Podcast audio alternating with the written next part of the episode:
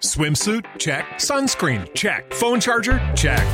Don't forget to pack the 5 Hour Energy. It fits great in a pocket or carry on, and the alert feeling will help you arrive ready for anything. Now get 20% off when you use code 5HE Travel at 5hourenergy.com. Expires April 30th. One time use only, not valid with other discounts. Remember, visit 5hourenergy.com and use code 5HE Travel to save 20%. Oye, como se acaba el año, ya sabes que ahora son muchas eh, bancas privadas, muchas entidades también que están presentando sus perspectivas para el año 2023. ¿Cómo ven la economía? Y ante ese escenario, pues cómo, eh, cómo ven los mercados y dónde encuentran oportunidades. Ayer le tocó el turno a Renta 4 Banco y nos acompaña Natalia Aguirre, que es directora de análisis y estrategia de la entidad. Natalia, ¿qué tal? Buenos días. Hola, muy buenos días, Susana. ¿Qué tal? ¿Cuánto tiempo? ¿Cómo lo llevas? Pues muy bien, ya cerrando el, el año, como comentaba el compañero, y, y, bueno, enfrentándonos a un 2023 que promete también ser muy interesante ¿no? en este contexto de cambio de, de régimen de políticas monetarias. Bueno, eh, ayer presentabais eh, vuestras perspectivas y me llamaba la atención que tenéis un objetivo para el IBEX 35 a 12 meses en 10.974 puntos. Esto le da un potencial del 30%. ¿Aconsejáis, por lo tanto, sobremonderar renta variable española? Sí, sí, recomendamos sobreponderar renta variable española, pero también, como comentábamos en la presentación de estrategia, creemos que hay que iniciar el año con un sesgo defensivo, eh, ¿de acuerdo? Para luego, a medida que vaya avanzando el año y se vaya viendo que los bancos centrales pueden empezar a pensar, no de cara a 2023, sino de cara a 2024, en devolver los tipos de interés de zona restrictiva, a donde llegará en el año que viene, hasta zona neutral, y ahí haya menos presión sobre el ciclo económico y los resultados empresariales, ponernos más cíclicos, pero sí que llevas toda la razón. Tenemos una recomendación de sobreponderar en el caso del, del IBEX eh, un potencial del, del 30% y creemos que igual que este año lo ha hecho mejor, porque es cierto, el IBEX se lleva una caída de solo el 4% frente a un Eurostox menos 8 o un SP500 menos 16. Creemos que ese mejor comportamiento relativo se podría mantener pues por varios factores, como exponíamos ayer, ¿no? El diferencial positivo de crecimiento mm. frente a Europa,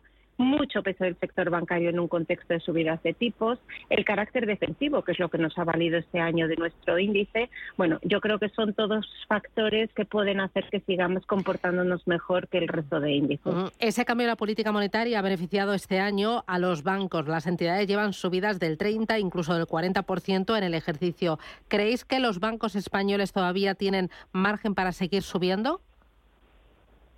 Sí, efectivamente, eh, sí que sí que pensamos que siguen teniendo potencial. Es verdad que este año ha estado protagonizado sobre todo por un mejor comportamiento relativo de la banca doméstica, eh, que es la que se beneficia en mayor medida de esas subidas de tipos.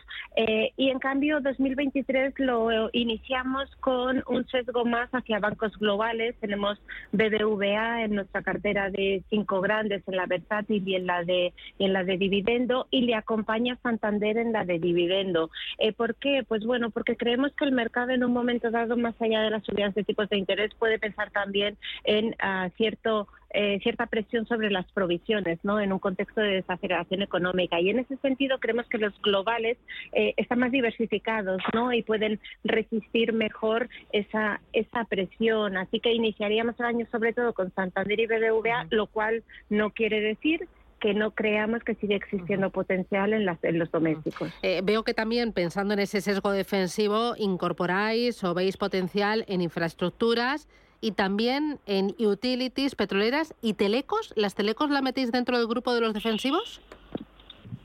Bueno, tenemos ahí a Telefónica en la cartera, en, en, general en todas nuestras carteras, en cinco grandes versátil y, dividendo. La verdad es que es, es, un, es, es una compañía que ah, en, un entorno eh, cíclico complicado creemos que puede defender bastante bien eh, sus, sus números, eh, que tiene unos eh, flujos de caja recurrentes, que tiene además una rentabilidad por dividendo atractiva y sí que desde luego la incorporaríamos como esa parte defensiva de la cartera al inicio del año. Mm, en el resto de mercados, ¿estáis más positivos en Europa que en Estados Unidos? Y luego también, ¿cómo veis la oportunidad que está ofreciendo ya la renta fija?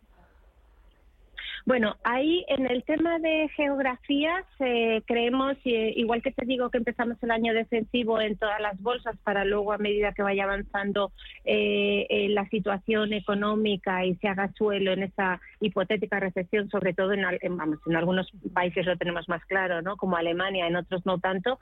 Em, pero como digo, es verdad que a largo plazo es cierto que estamos más positivos en Europa, pero probablemente habría que empezar el año más del lado de, de, Estados Unidos en la medida en que, bueno, su economía es más resiliente ¿no? Por lo menos en el, en el corto plazo. Eh, y, bueno, creemos que lo podría hacer mejor en términos relativos, eh, sobre todo porque este año, como te decía antes, el Eurostock ha perdido un 7, pero es que el SP500 ha perdido un 16, el Nasdaq un 28, ¿no? Sobre todo teniendo en cuenta que la Reserva Federal es verdad que no va a bajar tipos probablemente hasta el 24, pero eh, va a ser la primera que deje de subirlos en 2023, porque también fue la primera que empezó a subirlos. Entonces, en ese sentido, mejor empezar con Estados Unidos y luego ir girando a, Europa. Y la otra pregunta que me hacía es renta fija. Bueno, pues renta fija, a ver, yo creo que por primera vez en muchos años por fin hay rentabilidad en la renta fija, eh, que, es algo que no podíamos decir en los ejercicios anteriores. Entonces, ya es una opción, eso está claro. Creemos que hay que ser eh, selectivos. Iniciaríamos el año sobre todo en crédito corporativo de mayor calidad, crediticio eh, investment grade, estamos hablando, y creemos que el punto de inflexión definitivo va a llegar cuando haya un deterioro en el ciclo, sobre todo que se traslade a empleo y que permita que los bancos centrales empiecen a pensar ya no en tipos restrictivos, sino de cara a 2024 ir volviendo poco a poco a nivel neutral, pero no esperamos en ningún caso volver a lo que hemos vivido los últimos 15 años, que son tipos cero negativos. Pues Natalia Aguirre desde Renta 4 Banco, gracias por presentarnos aquí en Radio Intereconomía vuestras eh, previsiones y, nada, pues que tengáis feliz cierre de año y a por 2023 Muchísimas gracias, Natalia. Enhorabuena, hasta pronto. Muchas gracias. Gracias, cuídate.